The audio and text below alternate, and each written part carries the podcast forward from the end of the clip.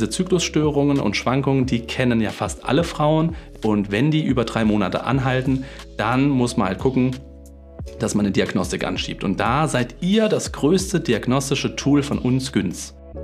Herzlich willkommen zu deinem Podcast zur Frauengesundheit mit mir, Dr. Med Konstantin Wagner. Hier geht es um deine Themen, um deine Fälle und um deine Fragen. Wie gewohnt, wissenschaftlich, aber verständlich erklärt. Also, let the show begin.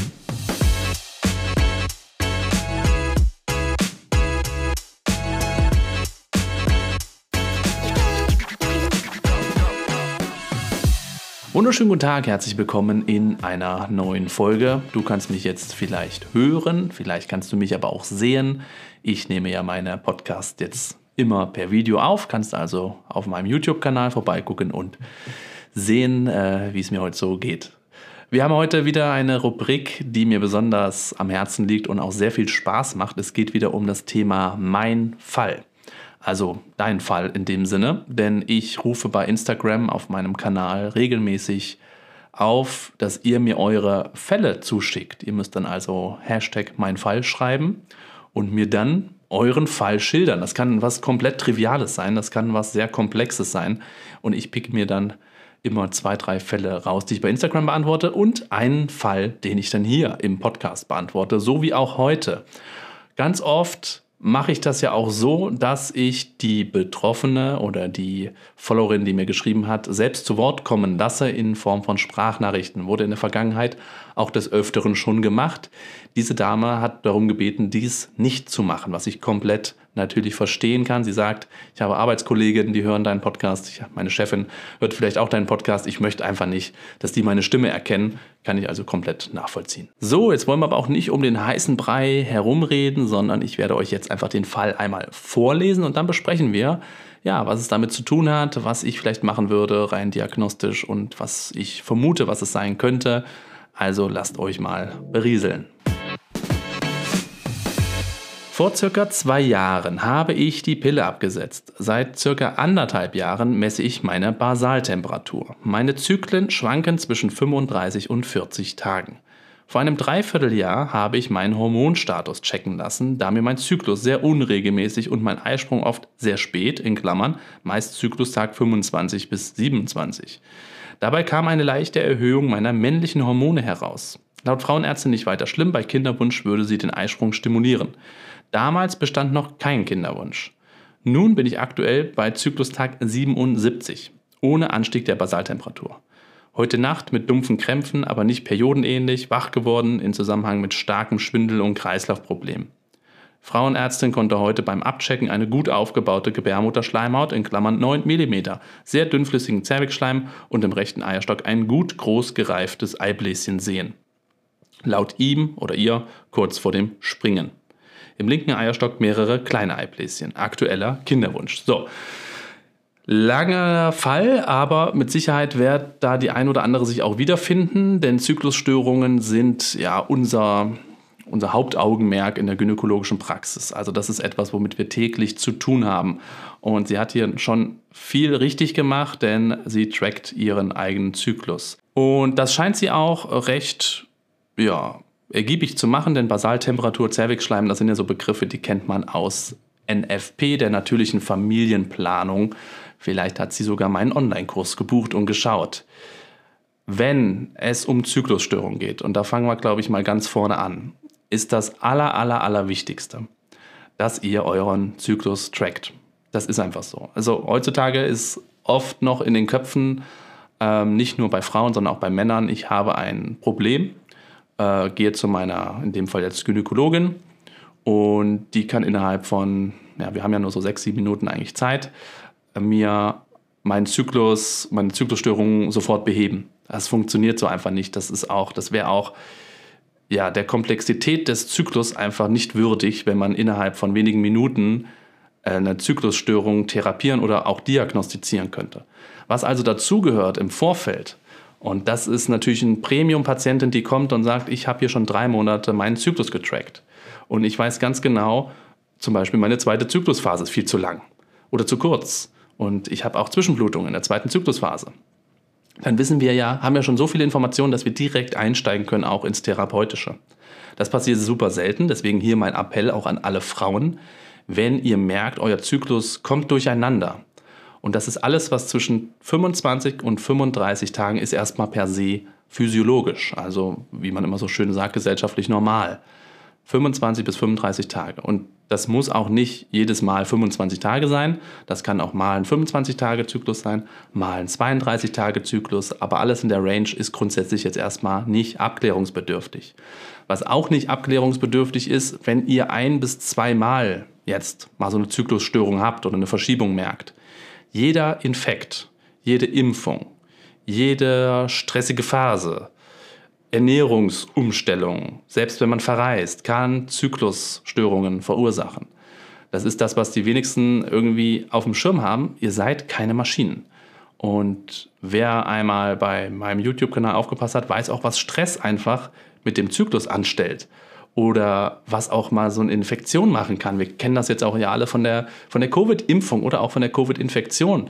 Wir hatten drei Jahre Pandemie und wir hatten nie so viele Zyklusstörungen weil es einfach eine super heftige Infektion war und die Impfung ja auch ähm, heftig aufs Immunsystem geschlagen ist, was wir alle gemerkt haben. Uns ging es danach eben zwei, drei Tage echt schlecht. Und das macht eben was mit Zyklus. Also fängt eine Zyklusstörung Diagnose eigentlich damit an, sich selbst zu reflektieren und zu selbst zu schauen, was ist mir in den letzten drei, vier Monaten widerfahren, wie geht es mir gesundheitlich, schlafe ich ausreichend und genug, wie ist mein Stresspegel. Natürlich haben wir alle Stress, also das ist ja immer eine Farce zu sagen, ja, reduzieren Sie mal Stress, das wollen wir alle gerne machen. Es ist halt im Alltag nicht möglich. Ähm, als Familienpapa und zweimal Selbstständiger kann ich da ein Liedchen von singen. Na klar, würde ich gerne mehr Sport machen, würde ich mich gerne noch bewusster ernähren und hätte ich gerne weniger Stress. Es ist nicht immer möglich. Die Krux ist, habe ich unter diesem normalen Stress eigentlich früher einen normalen Zyklus gehabt? Und kommt er jetzt durcheinander, der Zyklus? Der Stress hat sich aber nicht groß geändert, weder ins Positive noch ins Negative. Also sowas muss man auch hinterleuchten. Ist jetzt mehr Stress dazugekommen? Hast du eine andere Position? Hast du Deadlines? Hast du Examina oder was weiß ich, Abi-Stress? Äh, was natürlich dann Stress ist, der over the top ist, also nicht als normal anzusehen ist. Dann muss man natürlich wieder auch umdenken und dann kann natürlich auch die Stresskeule ausgepackt werden, zu sagen, okay, es liegt natürlich mit hoher Wahrscheinlichkeit am Stress. Ernährung, Riesenfaktor. Ne, äh, Frauen, die, die eine Ernährungsumstellung gemacht haben, in welche Richtung auch immer, ähm, haben oft Zyklusprobleme. Frauen, die sehr viel Sport machen, haben oft Zyklusprobleme. Also hier geht es erstmal darum, ganz selbstreflektiv zu gucken, was ist im letzten Vierteljahr passiert. Und dann auch am besten zeitgleich anfangen, den Zyklus zu tracken. So, und jetzt gibt es hier eigentlich nur drei, vier Punkte, die ihr wissen müsst, wie das funktioniert. Und da braucht ihr auch kein krasses Equipment. Da braucht ihr auch nicht mal einen NFP-Kurs unbedingt, außer man möchte das natürlich äh, für Verhütung nutzen oder für Kinderwunsch. Sondern es geht wirklich darum, basic rauszubekommen, wie lang ist eigentlich mein Zyklus? Und vor allen Dingen nicht nur, wie lang ist so mein Zyklus, sondern wie lang ist die erste Zyklusphase? Habe ich überhaupt einen Eisprung? Und wenn ja, wann ist der? Und wann ist, wie ist die zweite Zyklusphase? Und aus diesen drei Aspekten lässt sich schon so viel mehr einkategorisieren an Zyklusstörungen und das ist halt enorm wichtig, dass ihr das schon am besten gemacht habt. Wie funktioniert das jetzt? Also, einfachstes eigentlich, erster Tag Regelblutung. Wenn ihr denn eine Regelblutung habt. Bei der Dame jetzt, haben wir auch gehört, 70 Tage keine Blutung. Ne? Dann, äh, wenn ich die nach 40 Tagen frage, wann war die letzte Blutung, dann würde die natürlich auch große Augen machen. Aber die meisten Frauen haben ja eine Regelblutung also und dieser Tag zählt erstmal. Und das ist der coolste Tag, also jetzt nicht für euch, aber es ist der coolste Tag, weil man den fix machen kann. Weil man eine Blutung sieht. Und jetzt kommt auch noch was Wichtiges. Der erste Tag der Regelblutung ist der erste Tag, wo ihr regelstark blutet. Kein rosa Pünktchen im Schlüpfer, kein bräunliches Schmieren, sondern wirklich, wo ihr sagt, oh, nee, ich habe meine Tage. Das ist der erste Tag, wo es wirklich regelstark blutet. Das ist auch wichtig, weil sonst haben wir manchmal auch drei, vier Tage, ähm, wo man eine Schmierblutung hatte, vielleicht schon vor der Periode und sagt, ah, ich kriege meine Periode und dann ist zwei Tage Ruhe und dann kriegt man auf einmal eine richtige Blutung und die Leute sagen, ja, ich habe jetzt irgendwie zehn Tage meine Periode gehabt, also der erste Tag war irgendwie eine Woche zu früh und dann hatte ich auch vier, fünf Tage Ruhe und dann hat es wieder geblutet. Dann sage ich, okay, das war eine Schmierblutung in der zweiten Zyklusphase und keine Periode. Erster Tag, regelstarke Blutung. Ganz wichtiger, ganz wichtiger Punkt. Könnt ihr quasi als Uhrzeit euch in eure App oder in euer Zyklusblatt eintragen. Also das ist der einzige Moment, wo ihr wirklich was wisst. Dann zählt ihr die Tage. Klar, Periode, auch die Tage zählt ihr. Sind es unter sieben, sind es über sieben Tage? Über sieben müsste man auch mal abklären, was da los ist. Und dann geht es darum, wann ist mein Eisprung. So, jetzt können das natürlich viele Zykluscomputer, Apps, neue Apple Watches ähm, euch alle ausrechnen. Die nehmen dann die letzten Zyklen und hauen dann Algorithmus drauf und sagen, Pi mal Daumen müsste Eisprung hier und da sein. Ihr hört schon raus, es ist nice to have, wenn man 28 Tage Bombenzyklus hat oder einen 30 Tage Bombenzyklus. Klar, liegt da die Apple Watch oder was auch immer für ein Computerchen sehr nah an der Realität, weil ihr einfach einen sehr regelmäßigen Zyklus habt. Wenn das aber wie in diesem Fall ist, dass es sehr durcheinander ist, könnt ihr diese ganzen Rechenmaschinen mehr oder weniger vergessen. Denn hier hilft keine Rechnung. Das ist sehr, sehr durcheinander. Also müsst ihr euren Körper nehmen. Und das ist der günstigste und äh, kostengünstigste Faktor, den ihr nehmen könnt und auch mit der genaueste. Viele Frauen merken nach der Periode, dass sie mehr und mehr von Woche zu Woche oder von Tag zu Tag mehr und mehr Zervixschleim produzieren. Das ist das, was oftmals als fälschlicherweise als Ausfluss bezeichnet wird. Das ist am Anfang so weißlich-cremig, ähm, sieht ein bisschen aus wie, wie Nivea-Creme oder einen anderen Hersteller eurer Wahl äh, den man so zwischen den Fingern ähm, zerbatschen kann. Irgendwann wird das sehr, sehr spinnbar, wirklich wie eiklar. Das kann man zwischen den Fingern, kann man Fäden ziehen und dann wisst ihr, okay, jetzt geht mein Östrogenspiegel richtig hoch. Wir nähern uns dem Eisprung. Das ist so ein richtig wichtiger Hinweis, dass man auch weiß, erste Zyklusphase hormonell scheint es hier gut zu funktionieren, denn dieser Zervixschleim wird nur produziert, wenn genug Östrogen da ist. Und jetzt geht es darum, wann wird denn jetzt eigentlich der Eisprung ausgelöst? Da gibt es schöne Tools, die nennen sich Ovulationstests oder auch Eisprungstests, sind quasi Teststäbchen, Streifen, sehen ähnlich aus wie so ein Schwangerschaftstest, pinkelt man drauf. Und die haben so zwei Teststreifen. Einer ist ein Kontrollstreifen, der ist immer dunkel, den kennen wir alle von den Corona-Schnelltests. Und der Teststreifen an sich, der wird dunkler, je näher wir auch dem Eisprung kommen. Denn da wird das Hormon LH, das luteinisierende Hormon, gemessen. Und wenn dieser Teststreifen so dunkel ist wie der Kontrollstreifen, dann ist das Hormon auf einem High Level. Und dann wissen wir, 30, 36 Stunden später ist Eisprung. Also nicht, wenn der positiv ist, ist Eisprung, sondern wirklich erst danach, weil dieses Hormon löst erst den Eisprung aus. Also ein wichtiger, wichtiges Tool einfach, um das so ein bisschen einzugrenzen. Frage ist immer, wie oft soll ich das machen? Einmal pro Tag oder wann auch immer. Im Prinzip könnt ihr, wenn ihr wisst, euer Eisprung müsste dann und dann sein, sagen wir jetzt mal Zyklustag 15, könnt ihr natürlich am Tag 13 schon mal drauf pinkeln. Und an Tag 14 auch schon eins, zweimal drauf pinkeln, morgens, mittags. Man sollte es eigentlich alle acht Stunden machen. Ganz ehrlich, das brauchst du jetzt nicht unbedingt. Wenn ihr aber merkt, oh, jetzt wird er langsam positiv, dann könnt ihr spaßeshalber mal das alle acht bis zehn Stunden machen. Und dann werdet ihr sehen, dass dieser Streifen immer dunkler wird. Und das, das ist eine wunderschöne indirekte Abbildung eurer Kurve von diesem LH, was dann einmal hochgeht. Und das löst dann den Eisprung aus. Ihr wisst also, Teststreifen, Ovulationstest, Bomben positiv. Jetzt irgendwann am nächsten anderthalb Tagen wird mein Eisprung sein.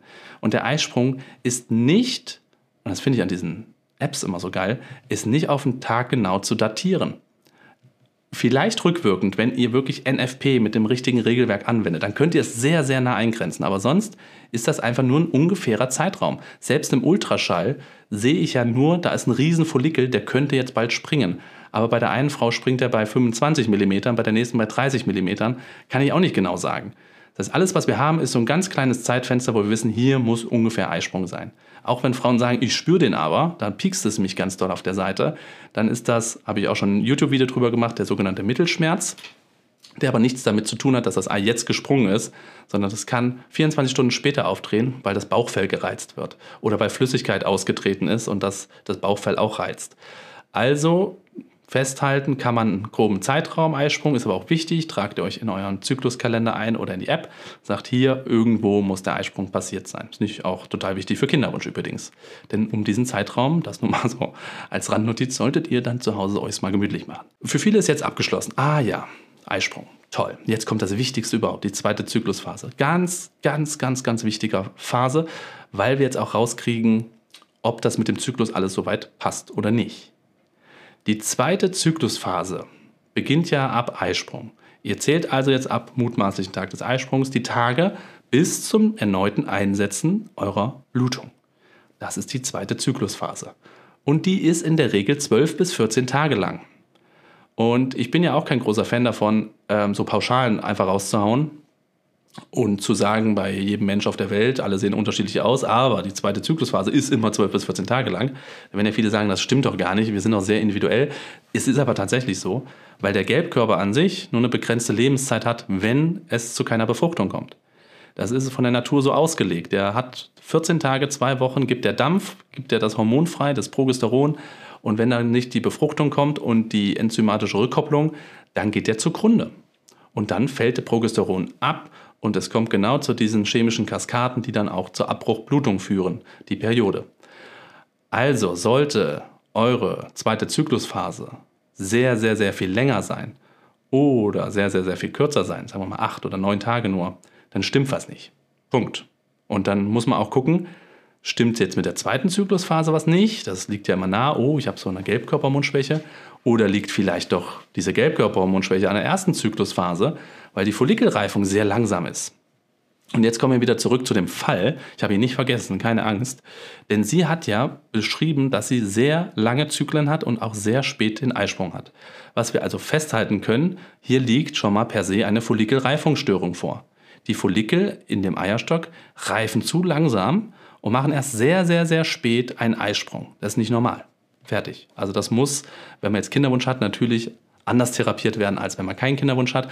Aber hier ist ja Kinderwunsch jetzt wieder akut, also müssen wir hier irgendwie versuchen zu helfen. Da kommen wir aber gleich noch zu.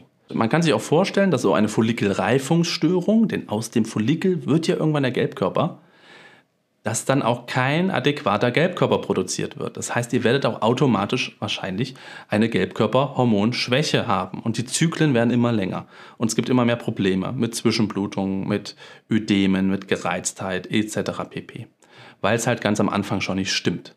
Und was stimmt nicht? Bei ihr wurde jetzt Diagnostik betrieben. Also was natürlich dazugehört, da sind wir uns, glaube ich, einig, ist natürlich eine gute Anamnese. Die haben wir jetzt soweit betrieben und sie hat ja auch schon, schon gut vorgelegt, denn wir wissen ja, wie lang die Zyklen sind, was in der letzten Zeit so passiert ist, ob es Medikamenteneinnahmen gibt, ob viel Gewicht verloren wurde oder ob Gewicht zugenommen wurde, etc. Das ist alles ganz, ganz wichtig. Die Untersuchung ist natürlich auch enorm wichtig und auch abhängig vom Zyklustag. Man muss wissen, an welchem Zyklustag befinden wir uns denn ungefähr, um auch dann den Ultraschallbefund, da kommen wir zum nächsten wichtigen Punkt, gut einschätzen zu können. Wir sehen im Ultraschall die Gebärmutter und vor allen Dingen die Gebärmutterschleimhaut und sehen, ist die gut aufgebaut oder eben nicht. Und wenn sie am Zyklustag, ich sage jetzt mal 20, überhaupt nicht aufgebaut ist, dann stimmt ja irgendwie irgendwas auch nicht. Dann kam ja kein Östrogen an, was die Schleimhaut hätte aufbauen können. Außer es ist mit der Schleimhaut irgendwas, was wir jetzt mal, äh, wäre ein anderes Thema. Dann gucken wir uns die Eierstöcke an. Wie sehen die aus? Ist da eine Aktivität? Gibt es unterschiedlich große Follikel? Wie viele Follikel gibt es? Wie sehen die aus? Oder sind die alle in so einer Art Atresie heißt das, also wie so ein Freeze-Zustand? Sind die alle ganz klein, machen gar nichts, obwohl Zyklustag 8, 9 ist zum Beispiel, wo eigentlich eine Aktivität jetzt da sein sollte? Auch wichtig, um eine Differentialdiagnose auszuschließen, die sich PCO-Syndrom nennt, das polyzystische Ovarialsyndrom, ist ein Kriterium, wie auch der Ultraschallbefund aussieht. Wurde ja bei ihr offensichtlich auch gemacht, jedenfalls liest es sich so. Jetzt wurden Hormone gecheckt. Dazu möchte ich auch noch mal was sagen. Viele, viele, viele Frauen, und das kann ich total nachvollziehen, kommen in eine Praxis und sagen, ich möchte einfach mal die Hormone checken. Irgendwie was, irgendwas passt nicht ich fühle mich komisch, ich fühle mich müde, ich bin so gereizt, ich bin nicht mehr so, habe nicht mehr so viel Leistung, irgendwas muss da schieflaufen. Ich möchte einfach mal Hormone bestimmen. Das kann ich nachvollziehen, weil wir einfach dazu neigen, uns mal komplett auf gut Deutsch durchchecken zu lassen, um dann rauszukriegen, was eigentlich los ist mit uns. Genauso würde man ja gerne, viele nicht, aber einige gerne mal jährlich ins CT oder ins MRT, einfach mal von, von Hacke bis Nacke durchchecken lassen, ob alles soweit stimmt. Jetzt haben wir bei den Hormonbestimmungen zwei Probleme. Das erste Problem ist, einfach mal so Hormone bestimmen ohne eine richtige Diagnosegrundlage ist per se für die Krankenkassen No-Go. Das heißt, wenn deine Praxis dich darauf hinweist, dass das eine Selbstzahlerleistung ist, dann ist das deren gutes Recht. Denn unterm Strich, wenn sie das machen würden auf Kasse und die Kasse fragt Leute, was ist denn hier los? Und die KV, die Kassenärztevereinigung, sagt, äh, das zahlen wir aber nicht, dann zahlt ihr das Ganze zurück als Ärztin oder Arzt. Und das habe ich ja auch in einer Podcast-Folge hier schon erwähnt, wie das so läuft in unserem System. Das sind zum Teil fünf- bis sechsstellige Beträge. Habe ich jetzt erst wieder, und ich, damals, als ich die Podcast-Folge aufgenommen habe, habe ich euch auch erzählt, dass ich 6.000 Euro jetzt zurückzahlen musste. Jetzt waren es nochmal 12.000 Euro. Weil ich anderes Thema, einige Dinge trotzdem mache, äh, weil ich es nicht einsehe. Aber das kann ich halt auch nicht für immer machen. Und deswegen sagen viele Praxen, nee, können wir nicht machen. Also wir können schon machen, sie müssten es aber selber zahlen. Und dann ist mir auch mal gut 2, 250 Euro locker los, wenn man einen kompletten Hormoncheck macht und noch Mineralien dazu nimmt und noch Vitamine, hat man bald 400 Euro voll. Also auch kein günstiges Unterfangen. Jetzt kommt das zweite große, große Problem, was viele unterschätzen und auch äh, manche Kolleginnen und Kollegen vielleicht gar nicht so auf dem Schirm haben. Diese Hormone sind erstmal davon abhängig, wann bestimme ich die überhaupt im Zyklus. Es bietet sich an, Zyklusbeginn, Tag 3 bis 5, abzunehmen. Gerade wenn es um die Androgene geht, also diese männlichen Hormone, wie sie es hier gerade genannt hat. Man kann auch mal in der zweiten Zyklusphase Hormone bestimmen. Da findet sich aber natürlich diese ganze Zykluslage in einer ganz anderen Dynamik. Wir haben nämlich eine zweite Zyklusphase, wo einfach ein Feuerwerk passiert. Also muss man auch die Hormonwerte ganz anders interpretieren.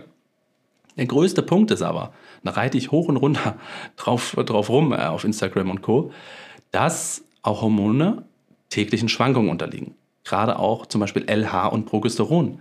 Es gibt eine tolle Grafik, die ich immer wieder einblende, wo man sieht, wie in 24 Stunden Progesteron und LH eine Berg- und Talfahrt sondersgleichen machen. Also die Werte schwanken stündlich.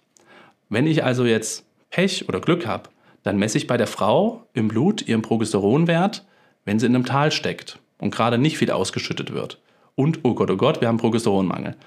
Eine Stunde später kann es aber auch schon wieder ganz anders aussehen. Ich messe Progesteron, die hat einen Bombenprogesteron. Man sagt, wow, also eine Gelbkörperhormonschwäche, das kann es auf keinen Fall sein.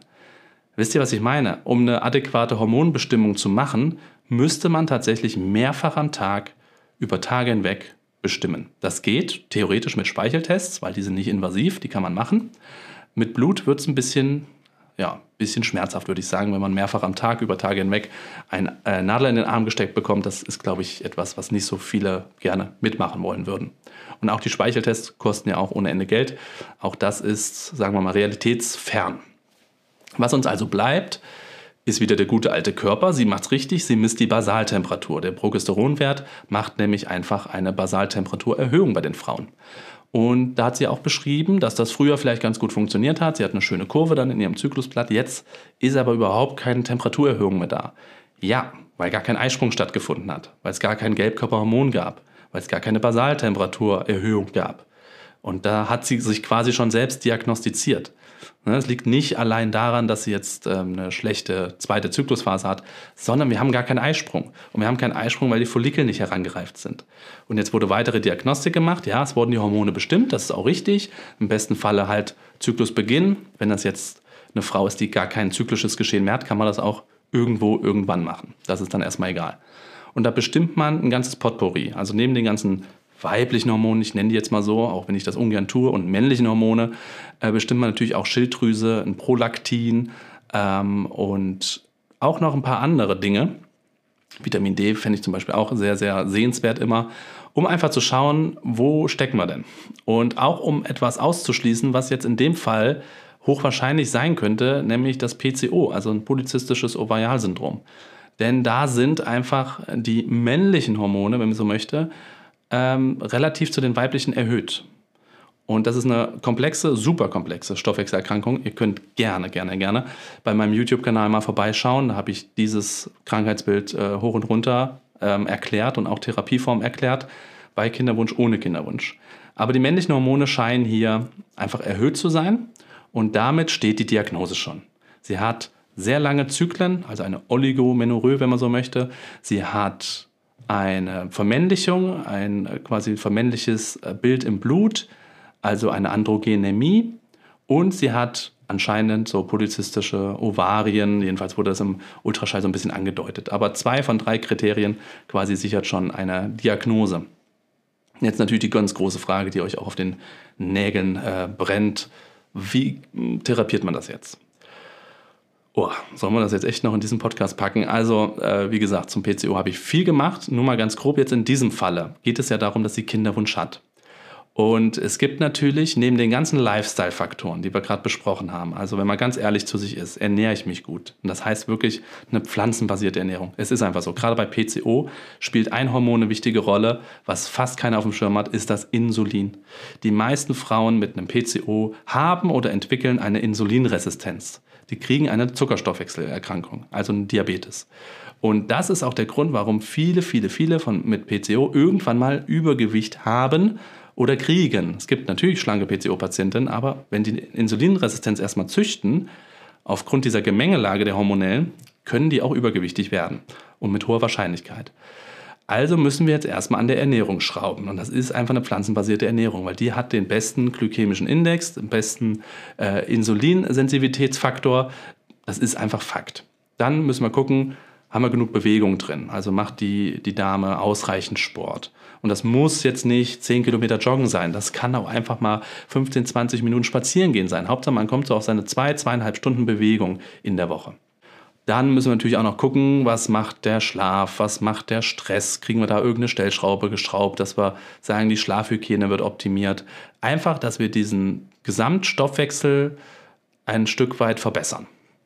Das ist erstmal das Erste, was man drei bis sechs Monate macht, wenn man jetzt noch die Zeit hat und noch nicht den Druck hat, was den Kinderwunsch angeht. Kinderwunsch bedeutet, sagen wir mal, sie hat jetzt wirklich, habe ich jetzt nicht rausgelesen, aber die wollen jetzt zum Kinde kommen, dass man das Ganze unterstützen kann. Und das geht medikamentös. Man, diese Follikelreifung, man kann sie ankurbeln. Das ist die gute Nachricht. Wir haben ganz viele Follikel, die sind alle in einem Freeze-Zustand. Unsere Aufgabe ist es, die aufzuwecken. Und das geht und macht man heutzutage mit Letrozol zum Beispiel, ist ein Medikament, was aus der Brustkrebserkrankung ähm, groß geworden ist, indem man da die, ja, den Körper ein bisschen veräppelt, die Hypophyse ein bisschen veräppelt und einen Mechanismus zustande kommen lässt, der die eigenen Follikel wieder reifen lässt. Ein bisschen komplex das jetzt zu erklären. Letrozol. Früher wurde immer Clomiphen, habt ihr vielleicht mal gehört, Clomiphen benutzt, benutzt man auch heute noch zum Teil. Letrozol hat aber da die besseren Outcomes, was ähm, Mehrlingsschwangerschaften und auch die Nebenwirkungsrate angeht. Deswegen nimmt man heutzutage nur Letrozol. Und das kann man unterschiedlich lange machen. Man kann sagen, wir nehmen uns jetzt mal drei, vier Zyklen, stimulieren an Zyklusbeginn die Follikel, gucken dann auch in Zyklusmitte, was machen denn die Follikel, ist da was dabei, was zum Eisprung führt. Man kann dann auch, wenn es nicht selbst zum Eisprung geht, kann man auch den Eisprung auslösen medikamentös und so einfach mit dem zeitoptimierten Koitus, so heißt das Ganze, sehr romantisch, einfach einfach Sex nach Kalender kann man es auch nennen, ähm, dass man dann einfach doch auf natürlichstem Wege quasi zum Kinde kommt. Und das macht man zu einer gewissen Zeit. Ich weiß, das machen nicht alle Praxen, weil da ist wieder der Kostenfaktor. Wer bezahlt mir denn die Beratung? Wer bezahlt mir den Ultraschall? Wer bezahlt mir auch das Medikament, was ich rezeptiere? Unterm Strich, wenn man nicht ein Facharzt für Endokrinologie ist und Reproduktionsmedizin, kriegt man dafür auch äh, kein Honorar. Also ist es schon oft so, auch aus eigener Erfahrung schon erlebt, dass dann Frauen auch direkt in die Kinderwunschklinik geschickt wird. Auch das ist nicht nur jetzt, sagen wir mal, weil man keinen Bock drauf hat, sondern weil man es nicht bezahlt bekommt und weil man einfach dann sagt, okay, dann soll es doch diejenigen machen, die es bezahlt bekommen und die die beste Expertise haben. Das sind halt die Kinderwunschkliniken. Aber theoretisch, habt ihr ja gehört, ist es kein Hexenwerk, kann man alles selber machen. Genau, und das macht man eine gewisse Zeit und dann schaut man, ob man wirklich zum Kinde kommt, was natürlich optimalst wäre, wenn jetzt kein Kind in der Vorgeschichte da schon beschrieben ist, dass man ihn natürlich auch noch zum Spermiogramm schickt, dass es auch von seiner Seite aus funktionieren kann, bevor man eine Frau mit Medikamenten vollpumpt. Das nur mal vorweg, aber Kinderwunsch ist ja auch nochmal ein ganz, ganz anderes Thema. So, halbe Stunde haben wir voll, deswegen muss ich langsam zum Ende finden. Ist ein super spannender Fall gewesen, vielen Dank. Es geht sicherlich anderen auch so, jetzt vielleicht auch nicht unbedingt in die Richtung PCO, aber diese Zyklusstörungen und Schwankungen, die kennen ja fast alle Frauen im Laufe ihres Lebens. Und wenn die über drei Monate anhalten, dann muss man halt gucken, dass man eine Diagnostik anschiebt. Und da seid ihr das größte diagnostische Tool von uns Günz. Ist einfach so. Eine aufgeklärte Frau, die reinkommt und sagt, ich habe hier schon meinen Zyklus getrackt, ich habe es Ihnen schon per E-Mail als PDF geschickt Perfekt. Also ich habe auch manchmal Frauen, die holen dann sechs Monate Zyklus-Tracking raus, äh, das ist ungefähr eine ganze Mappe voll, und legen mir das mal hin und ich soll es mir mal schnell durchgucken. So funktioniert es leider auch nicht. Also ich kann, ich kann nicht mal schnell auf die, auf die Schnelle ähm, sechs Monate Zyklus durchgucken und schauen, wo hängt es denn. Klar, grob kriegt man einen Anhalt, aber es braucht ein bisschen Vorlauf. Das heißt, es kann auch mal sein, dass man zwei, drei Termine braucht. Ähm, das ist auch mal ein wichtiger Punkt. Ihr dürft keine, keine Wunder immer erwarten von euren Günst ich, ich kriege so viel Frustration mit, weil man innerhalb von einem Termin nicht ein Problem gelindert bekommen hat, was seit zwei Jahren besteht. Es funktioniert einfach nicht, um da mal ein paar Kolleginnen und Kollegen auch in Schutz zu nehmen. Und ja, die terminliche Schwierigkeit heutzutage haben wir auch besprochen. Da überhaupt so Folgetermine auszumachen, ist ja, steht ja auch einem anderen Stern. Alles klar, also ihr seid das größte diagnostische Tool, das wollte ich euch mitgeben. Zyklusstörungen sind gut in den Griff zu bekommen. Man muss wissen, womit man es zu tun hat und wie die Ausgangslage ist. Kinderwunsch ja, Kinderwunsch nein. Zyklusstörungen müssen auch nicht zwangsläufig therapiert werden, wenn sie denn auch keinen Schaden anrichten oder stören. In dem Sinne, ich hoffe, das hat euch gefallen. Lasst mir gerne ein Abo auf meinem YouTube-Kanal da. Schreibt mir gerne einen netten Kommentar. Lasst mir eine nette Bewertung hier bei den Podcast-Plattformen eurer Wahl. Und wir hören und sehen uns beim nächsten Mal wieder. Tschüssi, Bowski, bis dann.